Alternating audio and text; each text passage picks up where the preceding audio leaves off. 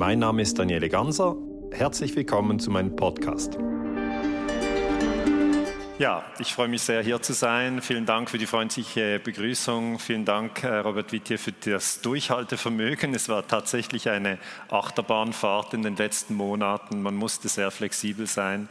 Und ich äh, danke auch Ihnen, verehrtes Publikum, dass Sie so flexibel geblieben sind, dass Sie heute hier sind. Vielen Dank.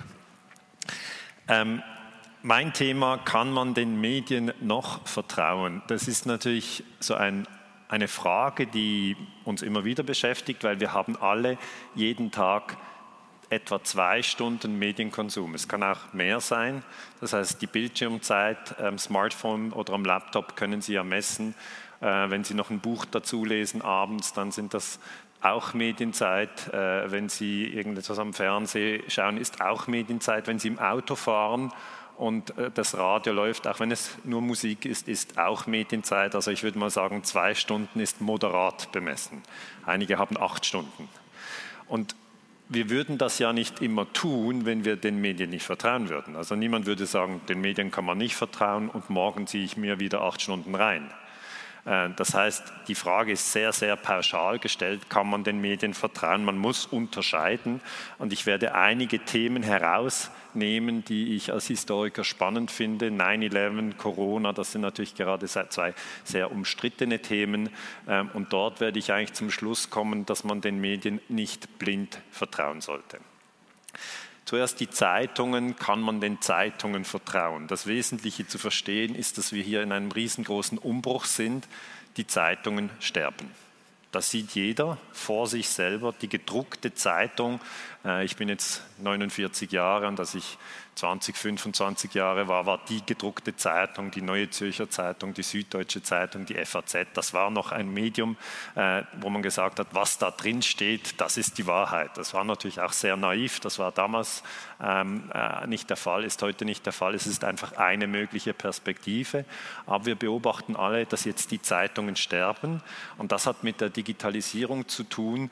Die Werbebotschaften können auf YouTube und auf Facebook viel genauer platziert werden als eben in der gedruckten Zeitung. Und darum haben die Zeitungen rein systematisch gar keine Chance zu überleben, weil dieses sogenannte Mikrotargeting, also das Anbringen der, der Werbebotschaft, eben bei den äh, digitalen Medien viel genauer geht. Also meine Tochter, die ist 15, die bekommt auf YouTube äh, eben dann äh, einen Haarföhn angeboten, weil man Beauty-Themen sind natürlich bei den Teenagern groß drin. Äh, und ich bekomme dann irgendwie einen neuen BMW angeboten. Und umgekehrt geht es ja nicht, oder? Also Fingernagelzeugs für mich geht nicht und neuer BMW für meine Tochter geht auch nicht. Und dann sieht man, ah, die Zeitungen können nicht unter dem, beim Endkunden unterscheiden. Und darum sterben sie. Ja. Einige von uns hier lesen vielleicht noch Zeitungen, aber die junge Generation, die, die 20- oder die 30-Jährigen, haben praktisch keine gedruckten Zeitungen mehr abonniert. Dann haben die Zeitungen versucht, mit der Bezahlschranke ähm, in die digitale Welt vorzustoßen, aber dort sind sie im Konkurrenzkampf mit anderen Zeitungen, die ohne Bezahlschranke arbeiten. Und dann sieht man, das funktioniert auch nicht.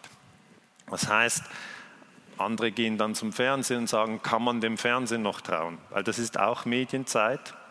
Äh, da, da, schenken wir unsere Aufmerksamkeit und auch bei den Medien sieht man, dass eigentlich dieses, dieses Fernsehritual, das wir früher hatten, also diejenigen, die ähnlich sozialisiert wie, sind wie ich, die, die sagen noch um vierten nach acht oder um acht Uhr äh, schaut man sich etwas an, das ist jetzt auch völlig anders, sondern es ist wirklich eigentlich, man schaut auf Netflix den Film, den man sich eben äh, sozusagen auch um halb neun oder um halb zehn an, den man eben dann schauen will. Also genau dann, wann man will, dort, wo man will.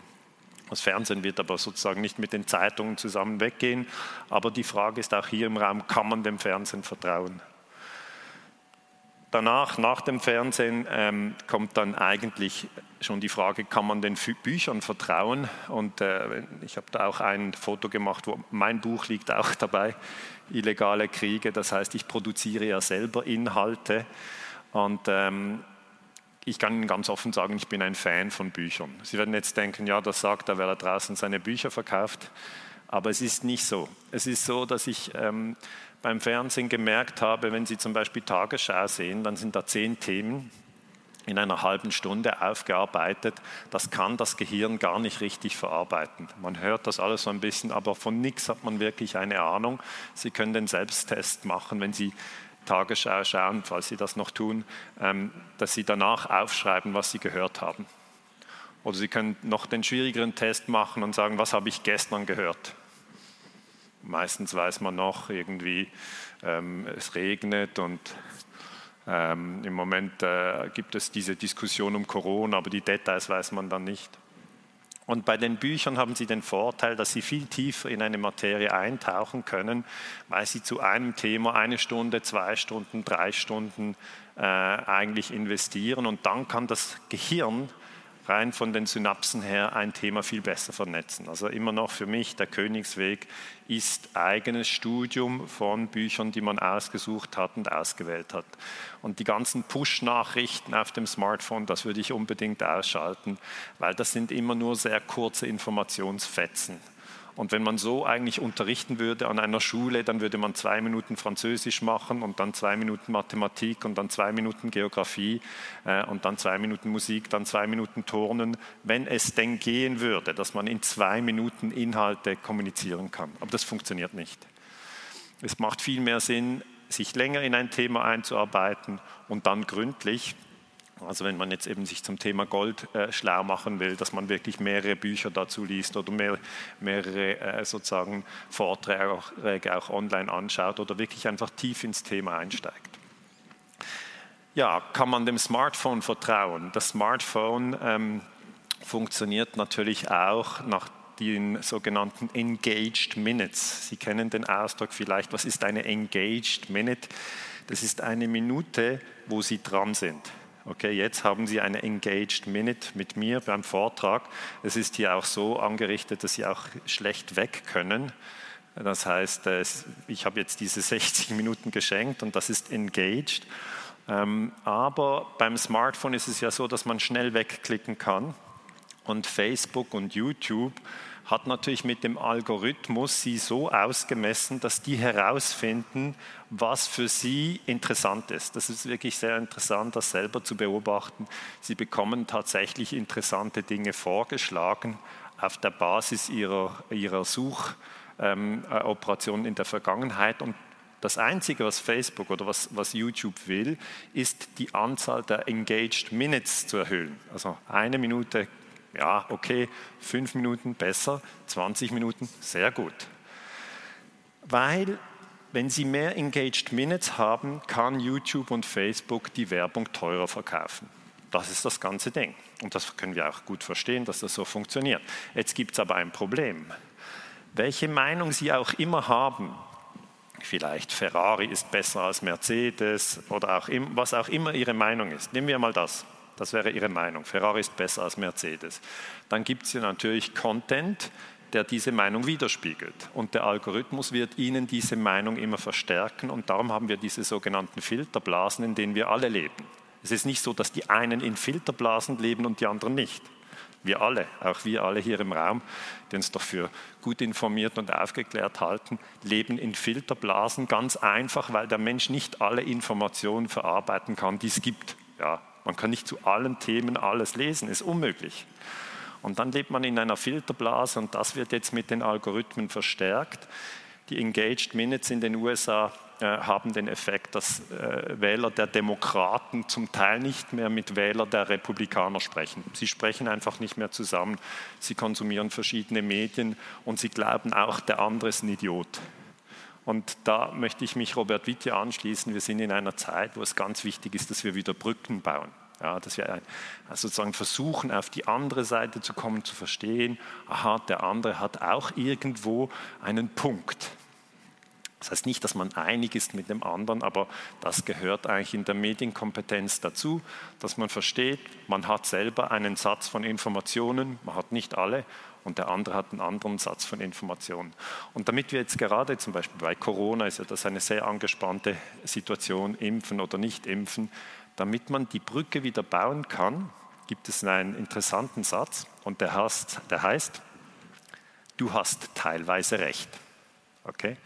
Jetzt würde ich Ihnen mal empfehlen, das einzusetzen, wenn Sie in einer Diskussion sind mit Freunden, die das total anders sehen, was auch immer die Frage, investieren oder verkaufen oder Beziehung oder impfen oder dieses Medium ist gut oder das andere ist gut. Und Sie merken so, nein, ich sehe das ganz anders und die Stimmung wird irgendwie angespannt, dann können Sie am Schluss eine Brücke bauen, indem Sie sagen, du hast teilweise recht oder du hast ein bisschen recht. Warum hilft das? Weil dann fühlt sich der andere wahrgenommen. Ich habe ein konkretes Beispiel selber erlebt, meine Frau und ich. Ähm, das sind ja immer die Dinge, die einem am meisten auffallen. Wir haben einen Garten und ich, ich mähe da gerne ganz gerade alles weg. Ja. Und meine Frau ist dann gekommen und gesagt, aber hier, hier gibt es sehr schöne Blumen. Ich wäre sehr froh, wenn du rundherum mähen könntest. Da habe ich gesagt, ja, okay, hier. Und dann hat sie gesagt, ja, aber hier auch. Ja. Und da habe ich schon gemerkt, ich wurde schon ein bisschen angespannt, weil irgendwann musste ich ja nur so noch Kurven mähen. Und dann haben wir uns ein bisschen verkracht. Sie werden jetzt sagen, ja, das ist ja lächerlich, wie kann man sich verkrachen wegen so Kleinigkeiten, aber dann schauen Sie bei sich im Leben, man verkracht sich immer wieder wegen Kleinigkeiten. Und dann habe ich einfach gesagt, du hast teilweise recht. Und das hat funktioniert, vor allem, Sie müssen ja nicht angeben, wie viel Prozent. Ja? Im Kopf habe ich gedacht, Maximum ein Prozent, aber aber das ist einfach, sie bauen eine Brücke und diese Brücke hilft uns, aus den Blasen wieder rauszukommen. Weil wir sind in diesen Blasen. Sie haben keine Chance zu sagen, ja, ich bin in keiner Blase. Doch sind sie. Jeder. Der Algorithmus vermisst sie. Und das wird weiterhin so gehen und die Algorithmen werden immer besser. Klar, dann auch die Frage, kann man den Politikern vertrauen? Das ist wie bei den Journalisten. Es gibt sehr viele verschiedene Politiker. Es gibt sehr viele verschiedene Journalisten. Es ist wie die Frage, kann man den Historikern vertrauen? Kann man, kann man, den, kann man den Lehrern vertrauen? Kann man den Eltern vertrauen? Hat das gestimmt, die Geschichte mit dem Osterhasen?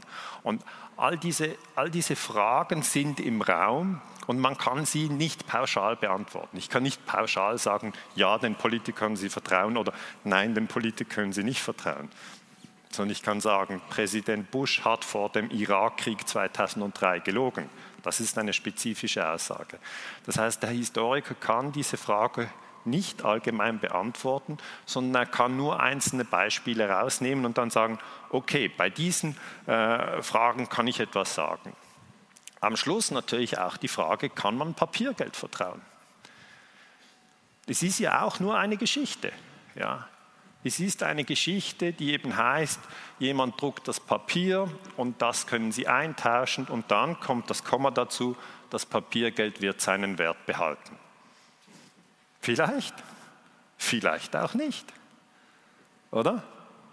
Das heißt, diese Frage des Vertrauens geht sehr, sehr tief. Der Schweizer Professor Walter Wittmann hat mal gesagt, die Federal Reserve ähm, druckt ähm, Dollars wie die Firma Harkley Klopapier. Das war natürlich ein bisschen pointiert, aber letzten Endes, seit die Golddeckung beim Dollar aufgehoben ist, kann die Federal Reserve einfach Geld drucken ohne Ende. Und sie muss es ja nicht mehr drucken, sondern sie kann einfach im Computer eine Zahl erzeugen.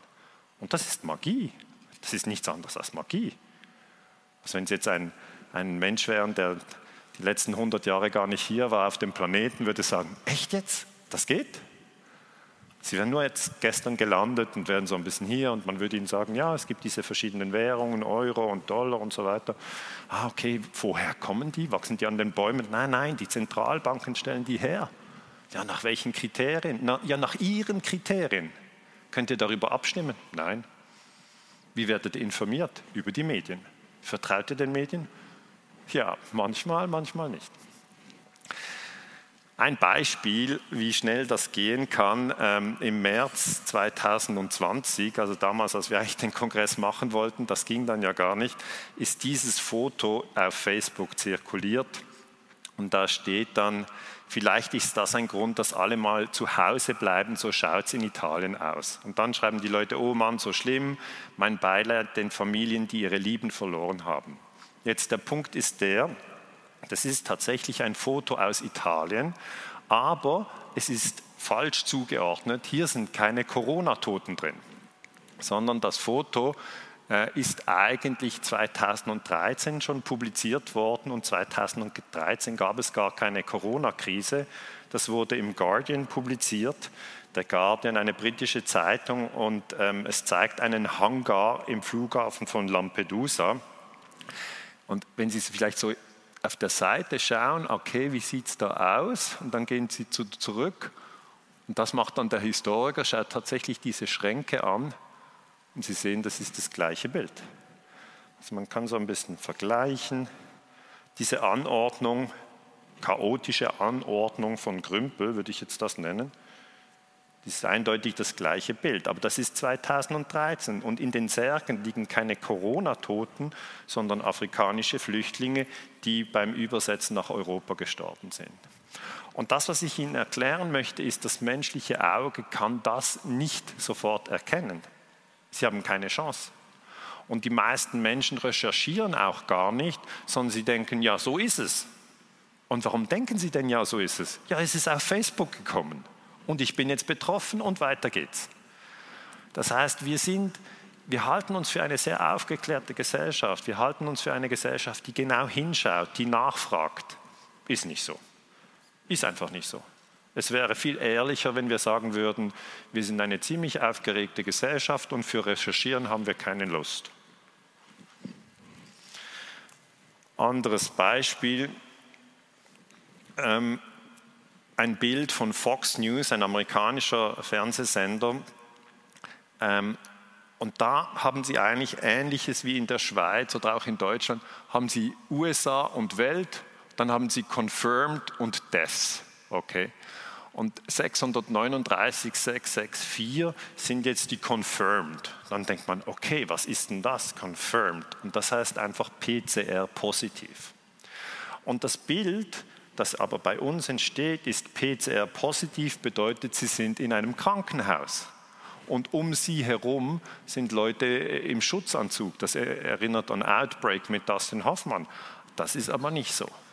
PCR positiv bedeutet noch nicht, ob man krank ist oder ob man ansteckend ist. Und das bedeutet auch nicht, ob man im Spital ist. Aber das Gehirn vermischt das alles und denkt, okay, confirmed heißt so viel wie im Spital.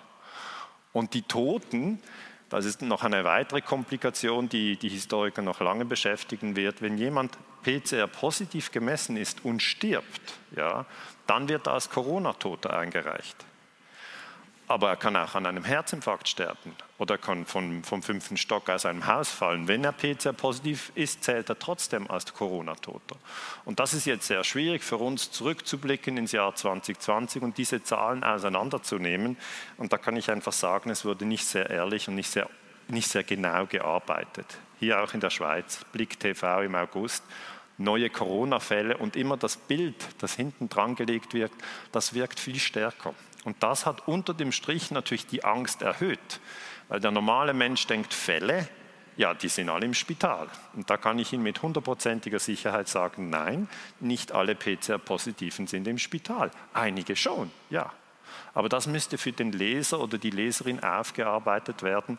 Das haben die Medien nicht gemacht. Warum nicht? Weil die Medien die Engaged Minutes brauchen. Das habe ich Ihnen ja schon gesagt. Und Engaged Minutes bedeutet, dass Sie dranbleiben, dass Sie es anklicken. Und das bedeutet aber, dass sich die schlimmste Nachricht durchsetzt. Weil dann klicken Sie es an. Und das bedeutet eigentlich, der ganze Mechanismus läuft darauf hinaus, dass wir stärker aufgeregt sind, als wir es sein müssen.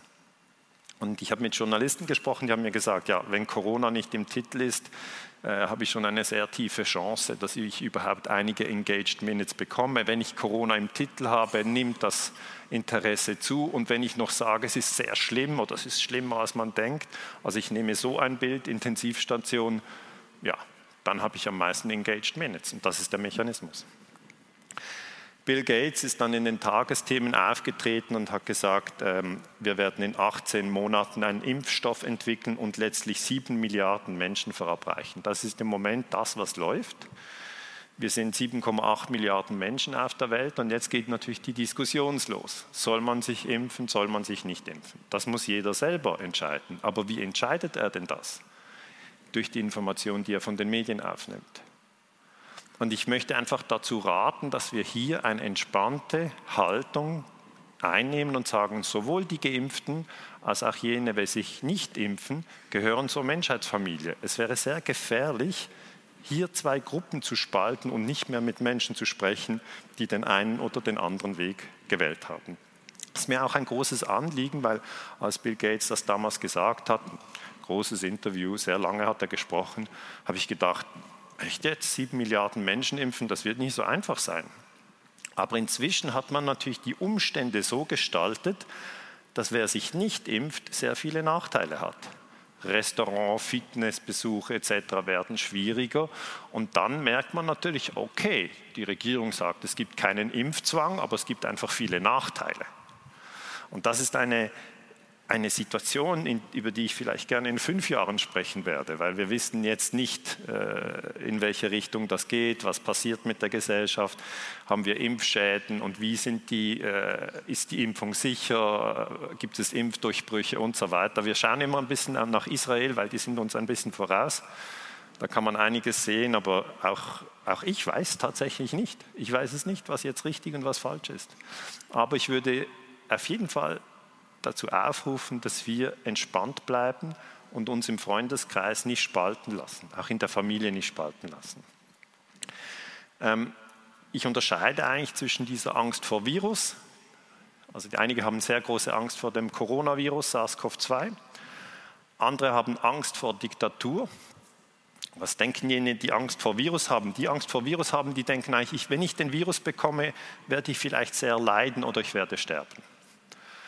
Diejenigen, die Angst vor Diktatur haben, die sagen, es geht gar nicht um den Virus, sondern es geht um einen digitalen Überwachungsstaat. Der wird jetzt aufgebaut.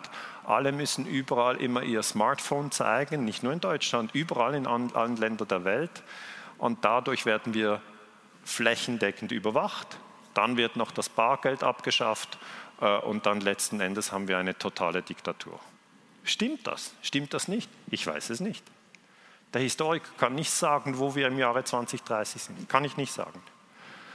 Wiederum andere haben Angst vor Armut. Die sagen, ja gut, also ich habe keine Angst vor Virus, ich habe keine Angst vor Diktatur, aber mein Geschäft bricht gerade zusammen. Ich kann zum Beispiel ein Restaurantbesitzer, ich kann meine Arbeit nicht mehr machen. Ich habe meine ganzen liquiden Mittel aufgebraucht und äh, ja, mein Geld ist weg.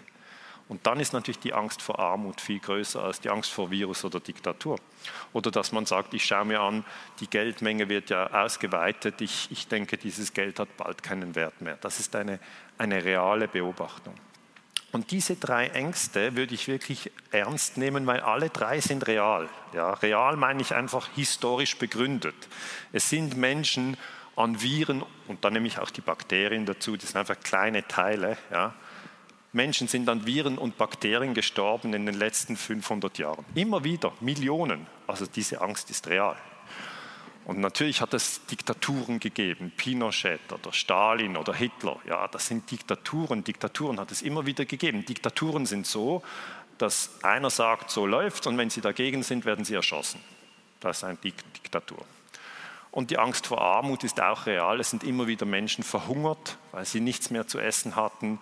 Sie sind gestorben. Sie mussten ihre Kinder zum Grab tragen. Das ist auch real passiert hier in Europa. Nicht heute, nicht jetzt, aber es ist in unserem Gedächtnis. Und ich würde eigentlich raten, wenn Sie in einer Gruppe sind oder einige haben auch Firmen, dass Sie, wenn Sie eine gespaltene Mitarbeiterschaft haben, dass Sie diese drei Ängste diskutieren. Also jemand hat mir geschrieben und gesagt, ich habe diese Folie ausgedruckt von Ihrer Webseite, die finden Sie auf meiner Webseite oder auch bei den Unterlagen vom, äh, vom, vom, vom, Wochenende hier ist sie dann im Vortrag drin. Und dann hat sie gesagt, meine Mitarbeiter haben plötzlich nicht mehr miteinander gesprochen. Ich habe 100 Mitarbeiter und ich habe gemerkt, so, so geht es nicht in der Firma. Und dann habe ich diese Folie ausgedruckt und wir sind alle zusammengekommen und dann musste jeder sagen, was er für eine Angst hat. Und dann hat man gemerkt, diejenigen, die Angst vor Virus haben, die sprechen zusammen. Diejenigen, die Angst vor Diktatur haben, die sprechen zusammen. Und diejenigen, die Angst vor Armut haben, die sprechen zusammen. Und die verstehen sich untereinander sehr gut, aber sie halten die andere Gruppe für ziemlich bescheuert. Muss nicht sein, kann so sein. Und wenn man das offen anspricht und jeder sagt noch auf einer Skala von 0 bis 10, wie groß die Angst ist, dann entspannt sich das. Also sie hat gesagt, jetzt können alle wieder miteinander, weil es ist nicht mehr persönlich, sondern sie verstehen einfach, ah, du hast eine andere Angst. Und sie haben auch dieses, ah, du hast auch ein bisschen recht. Ja, weil es gibt für jede der drei Ängste gibt es Geschichten. Ähm, eines vorweg, es gibt auch viele verschiedene Medien und es gibt ausgezeichnete Journalisten. Ich finde Erich Gisling gut, ein Schweizer Journalist. Ken Jebsen wird in Deutschland eigentlich ja, ziemlich gebasht, aber ich finde ihn sehr interessant. Jürgen Todenhöfer habe ich auch getroffen in München. Michael Lüders hat sehr gute Arbeit gemacht. Ulrich Tilgner. Seymour Hersh ist in den USA vielleicht nicht so bekannt. Mehdi Hassan ist in Großbritannien. Matthias Brökers, nochmal ein Journalist aus Deutschland. Heute muss man schon eher genau hinschauen, wer sind denn Journalisten, die abweichende Meinungen vertreten und schon relativ gut in der Materie drin sind. Es gibt dann aber natürlich auch verschiedene klar manipulierte Beiträge in den Medien. Ich möchte Ihnen einige zeigen. Hier, ähm, Jahr 1997 ist schon ein Moment her, da gab es in Ägypten einen Terroranschlag. Das ist dieser Hatschepsut-Tempel und dann gab es 62 Tote, davon 36 Schweizer.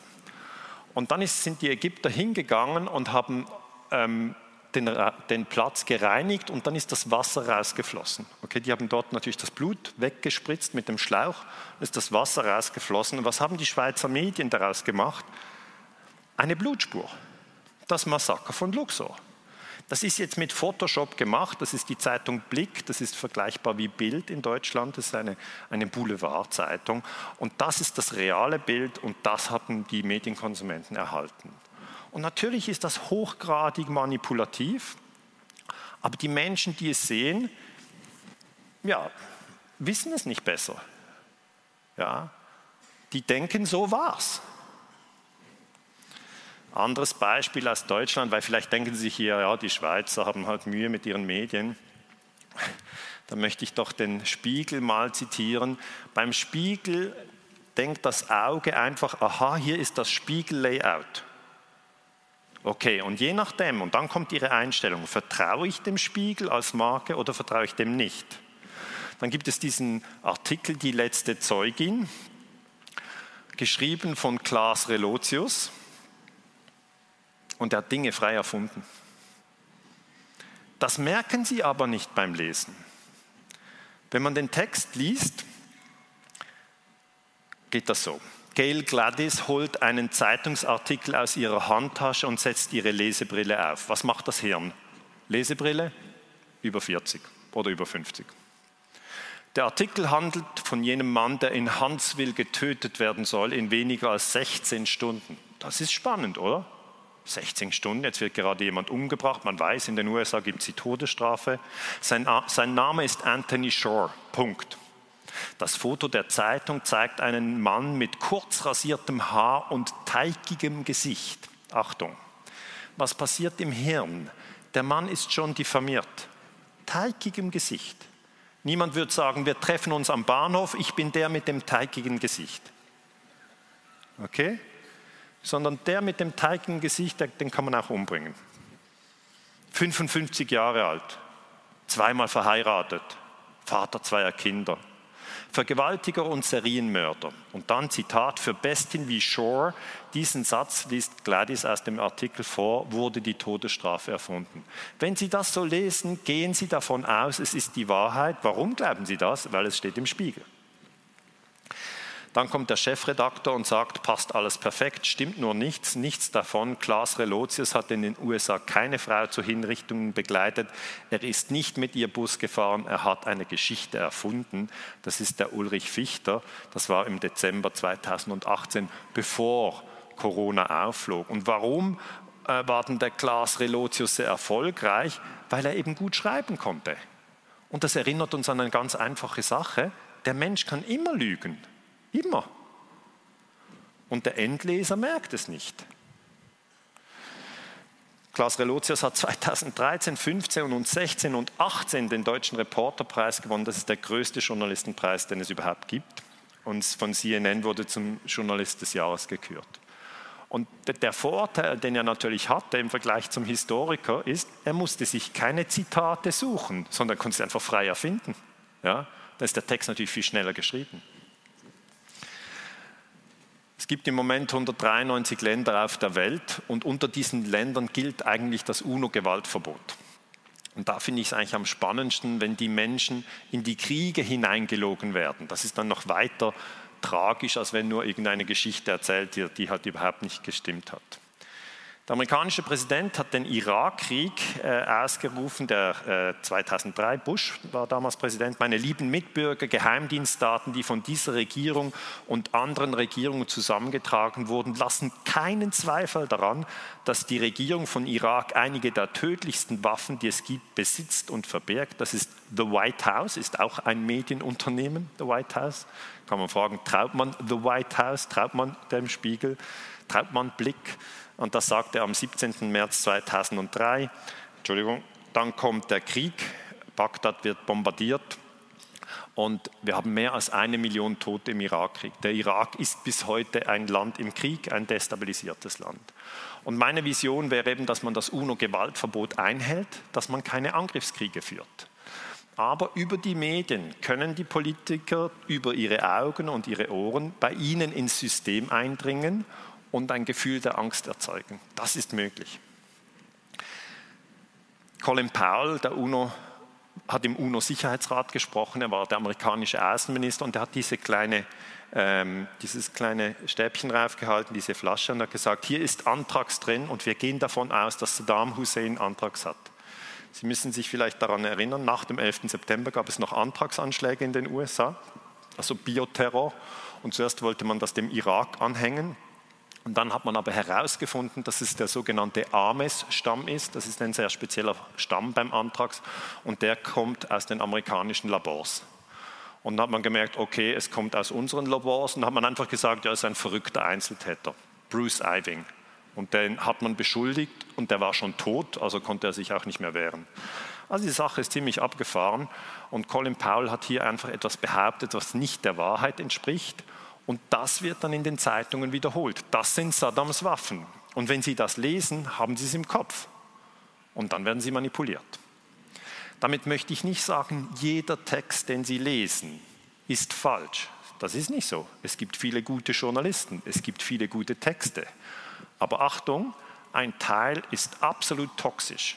Das hier ist ein Beispiel, Bildzeitung 6. Februar 2003, toxisch.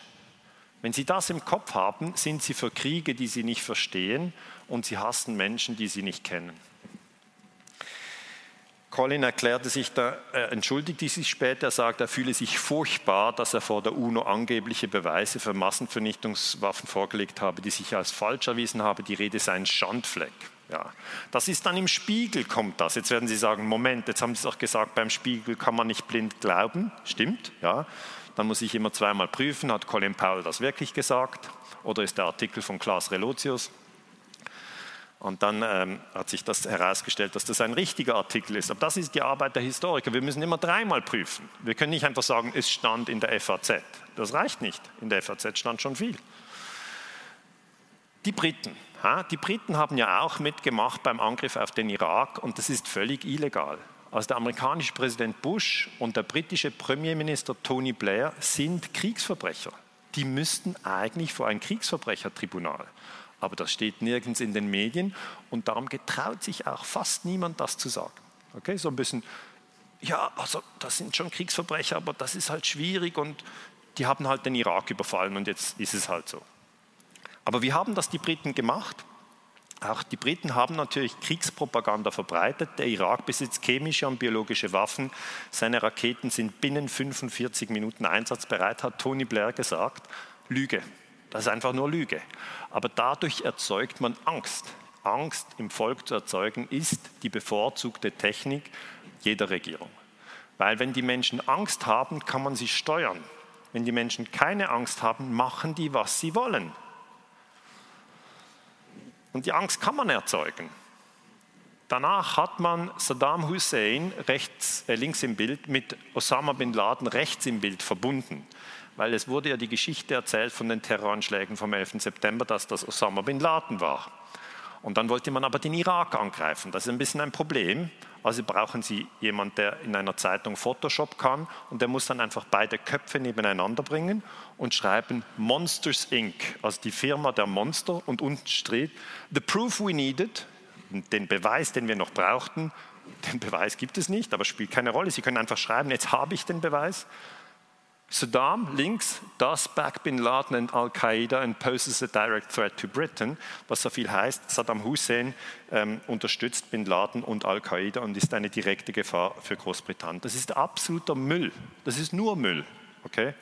Saddam Hussein ist ein Muslim, ja, aber ist ein säkularer Herrscher. Ja? Sehr brutal, hat sehr viele Leute umgebracht, aber wurde auch von der CIA an die Macht gebracht. Das wissen die Leute nicht. Bin Laden ist ein sunnitischer Fundamentalist, der arbeitet nicht mit dem Säkularisten zusammen. Aber das spielt keine Rolle, ob es wahr ist oder nicht. Ja, das hat schon Goebbels richtig erklärt. Es spielt keine Rolle, ob es wahr ist oder falsch, sondern es muss nur aus allen Kanälen dauernd wiederholt werden. Dann glauben es die Menschen. Und da hat der Goebbels recht. Und der hatte nur Radio. Und hier haben Sie eine Zeitung, The Sun, ja, und The Sun hat hier ähm, natürlich oben einen Attention Getter, eine schöne Frau mit großem Ausschnitt. Sagen die meisten, ja, das wirkt bei mir nicht, ich habe Abitur. Können Sie vergessen, wirkt immer. Wirkt. Zack, Zeitung aufgemacht. Zuerst nur die Frau und dann, ah, okay, noch Saddam Hussein, okay, nehmen wir auch noch ein. Und dann sind die Soldaten, die amerikanischen Soldaten sind ja dann wirklich im Irak. Wir sind hier in einer entspannten Lage, wir können das beobachten. Aber wenn Sie im Krieg selber sind, dann glauben Sie diese Lügen noch viel mehr, weil sonst müssten Sie zugeben, dass Sie im falschen Krieg sind. Und das ist existenziell viel schwieriger, als wir zugeben müssen, ich bin hier einer Story aufgesessen, habe etwas gekauft und habe Geld verloren. Okay, kann passieren. Aber wenn Sie einer Story aufsitzen, in ein Land ziehen, dort Leute erschießen und später hören Sie, du, das war alles gelogen, das ist existenziell. Haben wir, darum haben wir sehr viele Selbstmorde bei den amerikanischen Soldaten. Viel mehr sterben durch Selbstmord als im Krieg in Afghanistan, weil sie die Lügen herausfinden. Bei einer Umfrage im Irak sagten 85 Prozent der US-Soldaten, dass ihre Hauptmission darin bestehe, Saddam für seine Rolle bei den Terroranschlägen vom 11. September zu bestrafen. Ich lese das, das ist jetzt aus The, The Times, guter Artikel, guter Journalist. Problem ist, Saddam Hussein hatte keinen Einfluss und keine Rolle bei den Terroranschlägen vom 11. September. Also was ich Ihnen somit sagen möchte ist, wir leben in einem Zeitalter von Fake News und völliger Verwirrung. Völliger Verwirrung. Warum glauben das die Soldaten? Weil sie es sehr oft in den Medien gehört haben. Das ist die einzige Begründung. Es ist aber nicht wahr. Es spielt keine Rolle wenn man es oft wiederholt, wird es zu einem sehr starken Glaubenssatz. Also müssten die Historiker zurück zu den Terroranschlägen vom 11. September. Und dort haben sie das Gleiche wie bei Corona. Es wird eine massive Angst ausgelöst. Und diese Angst wird danach benutzt, um die Leute zu steuern. Das ist die Tatsache. Nur, die Angst war eine ganz andere. Damals war es die Angst vor Terroristen, jetzt ist es die Angst vor Viren. Sie können das ersetzen. Also wenn Sie jetzt mit Freunden über Ihre Ängste sprechen, können Sie sagen, du, ich habe nicht Angst vor Viren, ich habe Angst vor Terroristen. Dann werden Ihre Freunde sagen, echt jetzt? Terroristen sind voll nicht mehr in. Ja? Und wenn Sie vor 20 Jahren gesagt haben, du, ich habe nicht Angst vor Terroristen, ich habe Angst vor Viren, hätten alle gesagt, echt jetzt? Es, Viren spielen keine Rolle. Das bedeutet, sowohl Viren wie auch Terroristen können Menschen töten. Das ist eine Tatsache. Und dann wird das raufgeschrieben zu einem Niveau, wo jeder dieses Gefühl hat. Okay. Und dann ist das die dominante Angst. Und dann ändert das wieder. Ich als Historiker beobachte das ja nur. Dann ändert das wieder. Eine Zeit lang hatten wir alle Angst vor Atomkrieg. Russen gegen Sowjets. Dritter Weltkrieg atomar. Liegt immer noch drin, ja? Wird jetzt aber nicht draufgeschrieben. Aber wenn ich 20 Zeitungsmarken unter mir hätte, geben Sie mir ARD, ZDF, Spiegel, Süddeutsche, ich bin Chefredaktor und geben Sie mir zwölf Monate. Dann schreibe ich Ihnen den Atomkrieg rauf. Einfach rauf im Sinne von, ich berichte über, über Orte, wo Amerikaner und Russen nahe aneinander kommen, zum Beispiel Ukraine oder Syrien. Dann berichte ich über die ähm, Atomlager von beiden Seiten. Dann sage ich, es könnte dazu kommen, dass das unkontrolliert ist und wir müssen aufpassen und überhaupt.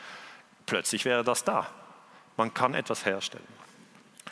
Beim 11. September ist es so, ähm, dass ja damals sehr starke Angst ausgelöst wurde. Hier ein Bild aus New York, das ist klar, das ist ein Schock. Und danach, wenn die Leute in der Angst sind, können sie nicht mehr richtig denken. Das ist die Sache. Das heißt, handeln Sie nie aus Angst, weil dann sind Sie nicht in Ihrer besten Form. Was macht der Historiker? Er muss nochmal hingehen, das ist jetzt 20 Jahre her, muss sich fragen, was passierte denn da? Und dann nehmen wir ein Luftbild von Manhattan und da sehen Sie, da sind die Twin Towers und in die Twin Towers sind Flieger rein und die sind zusammengestürzt. Also Flugzeug, Flugzeug, Turm, Turm, das ist für die meisten der 11. September. Äh, die Jüngeren im Raum können sich nicht mehr erinnern, aber die Älteren im Raum, und ich zähle mich jetzt zu den Eltern, die wissen noch genau, ähm, dass das am Fernsehen immer wieder gezeigt wurde. Im Hintergrund gab es aber ein drittes Gebäude, das ist World Trade Center 7. Und das ist auch zusammengestürzt, ohne dass es durch ein Flugzeug getroffen wurde. Das heißt, wir haben nicht zwei Gebäude, sondern wir haben drei Gebäude, die zusammengestürzt sind. Also dieses dritte Gebäude ist am 11. September zusammengestürzt um 20 nach 5. Es ist aber nicht äh, durch ein Flugzeug getroffen worden. Was mich dann sehr irritiert hat, ist, dass über den Einsturz von diesem Gebäude gesprochen wurde auf BBC in den 5 Uhr Nachrichten, aber es ist erst um 20 nach 5 eingestürzt. Ja. Das ist einfach schlecht, ja. Weil, ja, Sie können sich das gar nicht vorstellen, aber wir Historiker haben diese Regel, zuerst das Ereignis, dann der Bericht. Wir sind sehr konservativ. Und wenn der Bericht zuerst kommt und dann das Ereignis, dann werden wir misstrauisch. Und das ist jetzt die Sache. Ich bin misstrauisch. Ich kann mir nicht vorstellen, warum man über den Einsturz von WTC 7 berichtet, wenn es noch steht. Das war dann, jemand hat mir gesagt, ja, aber Herr Ganser, Sie sind jetzt kleinlich. Es ist ja dann danach wirklich eingestürzt. Ähm, und äh, die Reporterin Jane Stanley hat sich dann 2008 zu Wort gemeldet und gesagt, das war ein Fehler. Jetzt der Historiker überlegt sich dann, wie ist das passiert? Jane Stanley selber kann nichts dafür, weil die liest aus dem Teleprompter ab. Okay? Die steht in New York hier und macht ein Live-Reporting. Hinter ihr steht noch das WTC 7 und unten schreibt BBC, the 47-story Salomon Brothers building close to the World Trade Center has also collapsed. Ähm, das bedeutet, es ist eingestürzt, es steht aber noch. Also hier stimmt alles nicht. Und da müsste eigentlich BBC wirklich überlegen und sagen, okay, ja, tut uns leid, es ist, es ist einfach Fake News. Aber das schaffen die nicht. Und erst 2008, als es sehr viel Druck gab, hat sie dann gesagt, das war ein Fehler. Die Nachricht kam über Reuters rein und Reuters ist eine der größten Nachrichtenagenturen der Welt. Bedeutet für mich, okay, ich gehe jetzt hin und schaue mir New York an und schaue mir dieses Memorial an. Und das Memorial besteht aus zwei großen ähm, Löchern im Boden in New York. Das heißt, die Leute, die das Memorial anschauen, denken wieder, es sind zwei Türme. Es gibt nicht drei Löcher, weil eigentlich müsste es drei Löcher haben. Es sind nämlich drei zusammengestürzt. Das heißt, auch Gedenkstätten können die Verwirrung vertiefen, indem sie die Gedanken der Menschen lenken. Kein Hinweis auf WTC 7. Keiner ich, ist für mich jetzt nichts Neues. Man hat immer wieder eigentlich ähm, die Menschen getäuscht. Das ist jetzt nicht etwas, was es einmal nur gegeben hat. Und dann sind ein paar Architekten rumgefahren in den USA, das ist San Diego. Did you know a third tower fell on 9-11? Ja. Die wollen jetzt in den USA das kommunizieren, aber die kommen nicht in die New York Times, die kommen auch nicht auf Fox News, die kommen auch nicht auf CNN. Und da wird es eigentlich am spannendsten. Welche Geschichten kommen gar nicht in den Medien? Das ist die interessanteste Frage. Natürlich die Ebene, die Geschichten, die kommen, werden die richtig dargestellt, ist eine interessante Ebene der Analyse, aber noch viel interessanter ist für uns alle, welche Geschichten kommen gar nicht? Und das ist eine dieser Geschichten. Did you know a third tower fell? Heißt, wusstest du, dass ein dritter Turm zusammengestürzt ist? Und dann habe ich das natürlich ein bisschen angeschaut. Das WTC 7 ist äh, 1983 hat man angefangen, 87 ähm, war es dann fertig und 01 ist es eingestürzt. Das heißt, das wurde 18 Jahre alt, das starb als Teenager. Das Gebäude starb als Teenager, wenn Sie es jetzt als Person sehen. Und dann wird der historische Historiker wird interessiert und sagt, aha, mit 18 gestorben. Was ist denn das für ein Gebäude?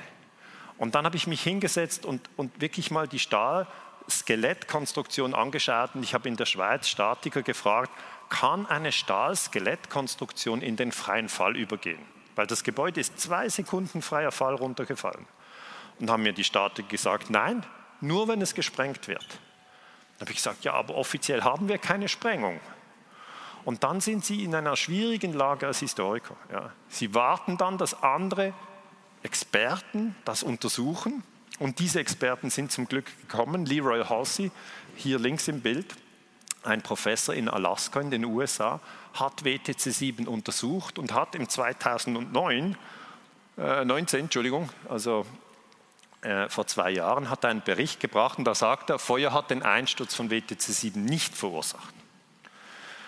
Das ist der entscheidende Bericht zu WTC 7, aber der wird in den Medien einfach totgeschwiegen. Geben Sie Leroy Halsey ein und Sie finden praktisch keine Information zu ihm. Der Bericht wird ignoriert und das Publikum ist schon bei der nächsten Angst. 19 ist ja ähm, noch Terrorangst, aber 20 ist dann Virusangst. Das wechselt jetzt eigentlich relativ schnell. Sie können auch sich vorstellen, in einem späteren Jahr mal Terror und Virenangst zu kombinieren oder Sie könnten andere Ängste aktivieren. Und er sagt nicht, dass es gesprengt wurde. Er sagt, Feuer hat den Einsturz nicht verursacht, aber wissen Sie, es gibt nur zwei Möglichkeiten, Sprengung oder Feuer. Es gibt keine dritte. Das ist wie wenn ich Ihnen sage, ich komme entweder aus Zürich oder ich komme aus Basel. Aus Zürich komme ich nicht. Ja, dann müssen Sie den letzten Gedankenschritt selber machen, ist aber nicht kompliziert. Diese Aussage heißt, WTC 7 wurde gesprengt. Und das bedeutet wiederum, dass wir zu den Terroranschlägen vom 11. September nicht ehrlich informiert wurden. Das ist meine Meinung. Dann habe ich einen Artikel geschrieben. Die Sprengung.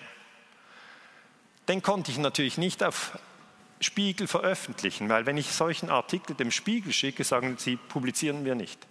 FAZ, nein. Süddeutsche Zeitung, muss ich gar nicht versuchen, hat keinen Sinn gibt keine Möglichkeit, über das zu sprechen. ARD, ZDF auch nicht. Rubicon, eine kleine Internetseite, hat es publiziert. Da habe ich dann geschrieben, die Geschichte der Terroranschläge vom 11. September muss neu geschrieben werden, denn nun ist belegt, WTC 7 wurde gesprengt. Das ist meine Meinung. Ja, Sie müssen diese Meinung nicht teilen. Aber ich kann Ihnen sagen, dieses Gebäude ging runter, ohne dass ein Flugzeug getroffen hat. Das ist eine Tatsache. Und dann muss jeder für sich überlegen, wie geht denn das runter. Was dann passiert ist, dass andere Medien auch kommen, RT Deutsch hat das auch aufgenommen, weil RT Deutsch ist der Sender der Russen. Okay? Und die Russen, ja, die sind natürlich bereit darüber zu sprechen, dass die Amerikaner lügen. Okay? Das muss man immer verstehen. Aber immerhin haben die mir die Möglichkeit gegeben, ein Interview zu geben. Ähm, was dann passiert ist, mein Wikipedia-Eintrag wurde schlecht. Ja. Dann heißt es, er verbreitet Verschwörungstheorien zu verschiedenen Themen, besonders zu den Terroranschlägen vom 11. September. Und das schmerzt, ja. Wenn Sie als Historiker zu 9-11 forschen und Sie sagen, WTC 7 wurde gesprengt, dann heißt es sofort, das ist eine Verschwörungstheorie. Und natürlich beobachten andere Historiker diesen Ablauf und sagen, okay, dann sage ich lieber nichts, weil das ist das Spiel. Einmal hatte ich einen guten Eintrag, da hieß es, er stellt kritische Fragen zu den Terroranschlägen vom 11. September 01 und vertritt die Ansicht, dass WTC 7 gesprengt wurde. Das ist eine neutrale Analyse, weil so ist es. Sie müssen diese Meinung nicht teilen, aber es ist meine Meinung. Aber dieser Artikel war nur, ich glaube, zwei Tage war er so. Und da müssen Sie noch etwas verstehen. Wikipedia ist ein dynamisches Lexikon, das sich jeden Tag ändert. Es wird größer, es verändert sich. Und gerade bei geostrategischen Themen wird es massiv manipuliert. Wer das nicht mitbekommen hat, ist im Blindflug.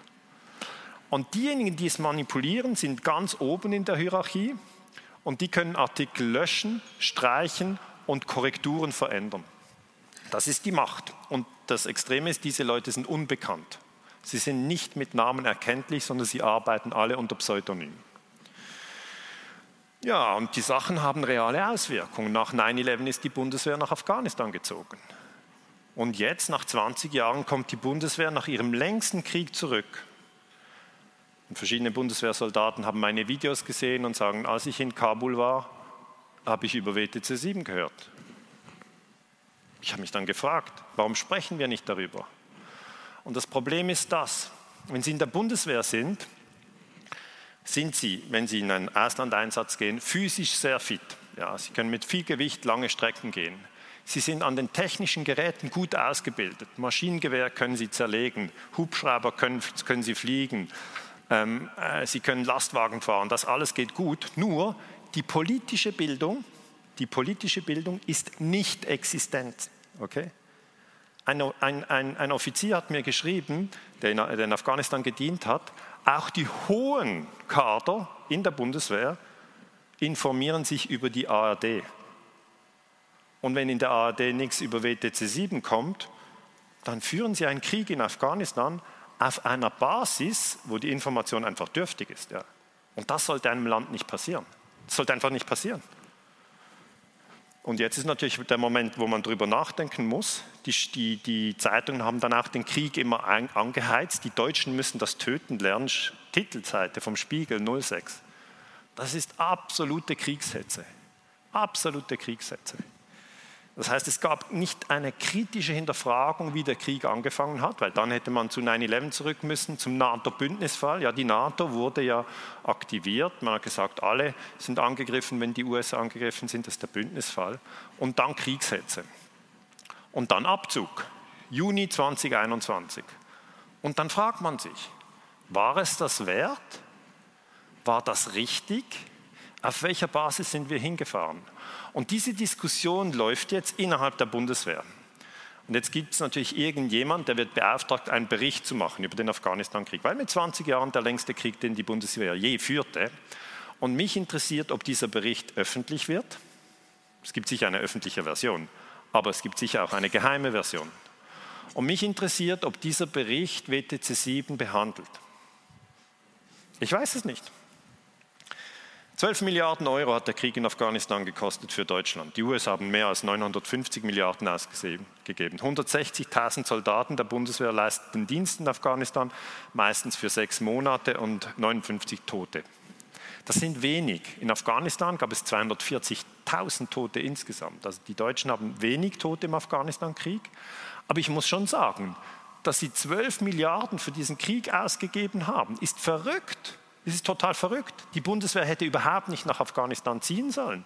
Ich bin gestern mit dem Zug gekommen von Basel nach Frankfurt und dann von Frankfurt wollte ich äh, nach Wiesbaden fahren.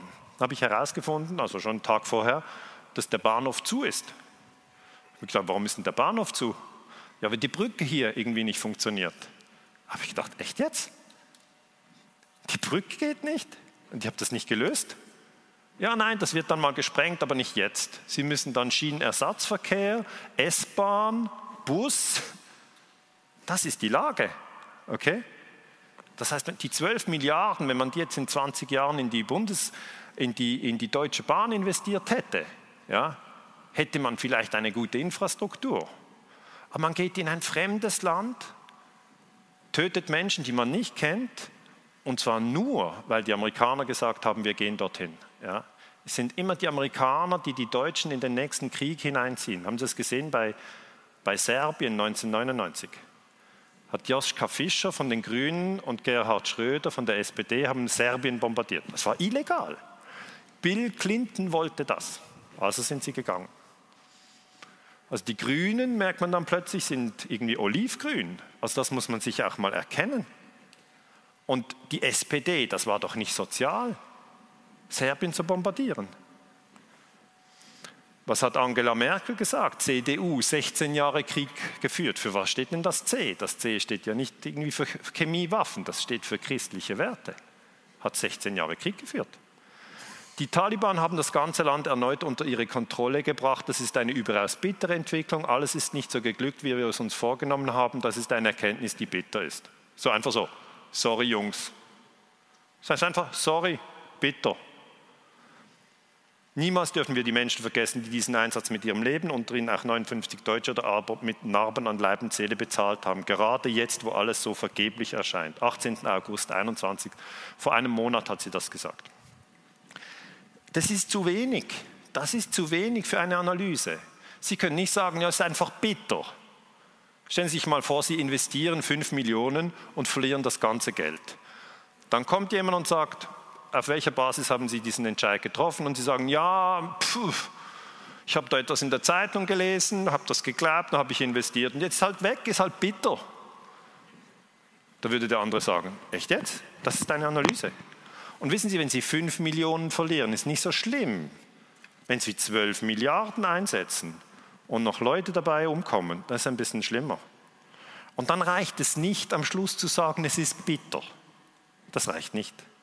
Eine gute Analyse wäre gewesen, wir sollten nicht mehr blind den USA in jeden Krieg folgen. Ich garantiere dafür, dass das nicht mehr passiert. Das wäre mal eine Analyse. Aber so etwas kommt nicht. Das heißt, ich komme zum Schluss. Können wir den Medien vertrauen? Die Antwort ist ja und die Antwort ist nein. Es kommt drauf an. Bei 9-11 nicht. Beim Massaker von Luxor nicht.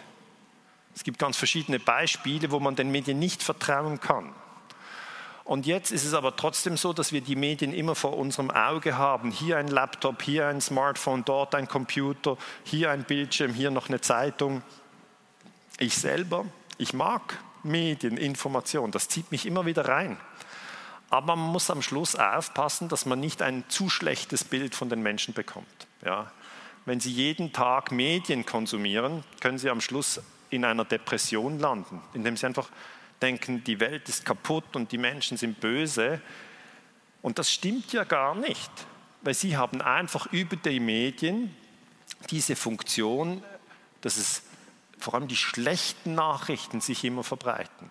Wenn irgendjemand schreibt, hier hat eine Familie ähm, das erste Kind bekommen, der Mutter geht es gut und dem Kind geht es gut, dann zappen sie gelangweilt weiter. Wen interessiert denn das? Für die Familie ist es unglaublich wichtig. Aber Kind mit zwei Köpfen geboren, zack, wird angeklickt. Kommt ganz selten mal vor. Das heißt, wir sind so auf diese negativen News gepolt, dass die uns richtig fertig machen. Da haben wir den ganzen Tag negative News, irgendwo noch ein Terroranschlag, dann noch ein Virus, dann sind wir platt. Und abends zur Entspannung noch Tatort mit einer 15-jährigen Wasserleiche. Irgendwann merken wir, das tut uns nicht gut. Und wie kann man das ausbalancieren? Die gute Nachricht ist, man kann, man nimmt ein digitales Timeout. Das heißt, offline ist das neue Bio. Man muss, also man muss gar nicht, jeder kann machen, wie er will, aber es ist ein großer Luxus, ja, eine Zeit lang keine Medien zu konsumieren. Einfach gar keine.